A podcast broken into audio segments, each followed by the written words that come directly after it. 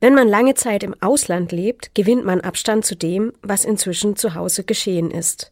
Das Jahr 2014 war sehr ereignisreich für Russland. Olympische Spiele, die Annexion der Krim, die Sanktionen des Westens und der Preisverfall für russisches Gas und Erdöl.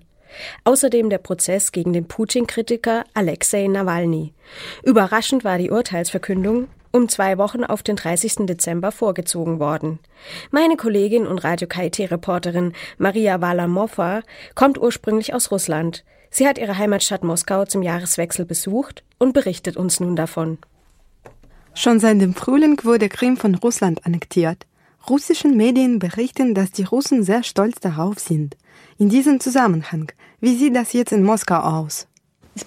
Ungeachtet dessen, dass die mit der Krim verbundenen Ereignisse mehr als ein halbes Jahr zurückliegen, sind die Menschen diesbezüglich weiterhin in einem gewissen euphorischen Zustand. Jetzt, zur Jahrhundertwende, wenn man rückblickend nicht nur persönliche, sondern auch politische Erlebnisse rekapituliert, ist ein Großteil der Moskauer, auch der Bewohner Russlands, zufrieden mit dem Verlauf des Jahres 2014. Sie sind stolz auf den Ablauf der Olympischen Spiele und sind zudem glücklich glücklich darüber, dass die sogenannte historische Gerechtigkeit gesiegt hat und die Krim endlich wieder zu Russland gehört. In den deutschen und russischen Medien taucht ständig das Wort Sanktionen auf. Was für eine Wirkung haben die Sanktionen auf das Moskauer Leben? Hast du das mitgekriegt?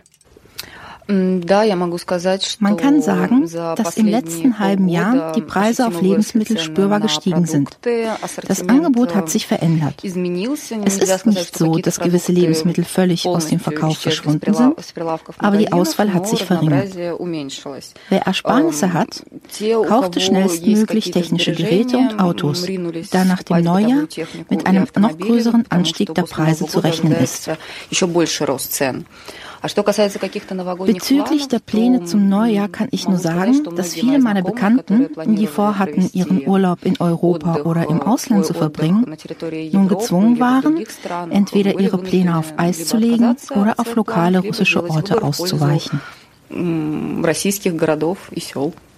Am 30. Dezember fand ein wichtiger Prozess für Moskau statt, nämlich die Urteilsverkündung im Fall der Brüder Nawalny.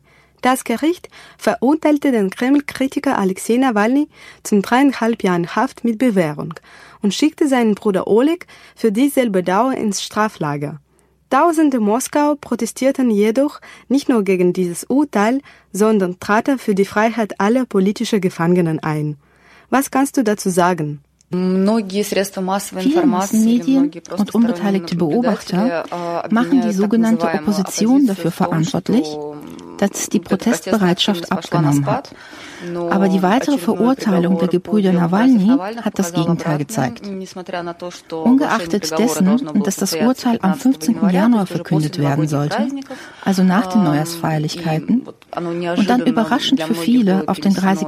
Dezember verschoben wurde, direkt vor Neujahr, als alle Menschen sich auf den Feiertag vorbereiten sollten, Geschenke aussuchen und Essen vorbereiten.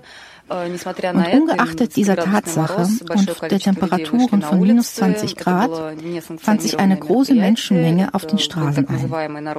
Es war keine offizielle Veranstaltung, sondern eine sogenannte Volksversammlung, im Zuge derer Menschen ihre Unzufriedenheit mit den Geschehnissen ausdrückten. Nicht nur der Urteil, den Urteilsspruch bezüglich der Gebrüder Nawalny, sondern auch, dass es in Russland politische Gefangene gibt. Menschen, die aus fadenscheinigen Gründen ins Gefängnis kamen, kam, wobei die offensichtlichen ihre politische Tätigkeit war. Man kann sagen, dass alle Skeptiker nicht recht hatten, da gewisse Prozesse im Gang sind und es weiterhin Menschen gibt, die eine bürgerliche Stellung vertreten und wenigstens damit etwas zu verändern versuchen. Hat diese Aktion denn die Silvesterstimmung zerstört? Kann man so nicht sagen.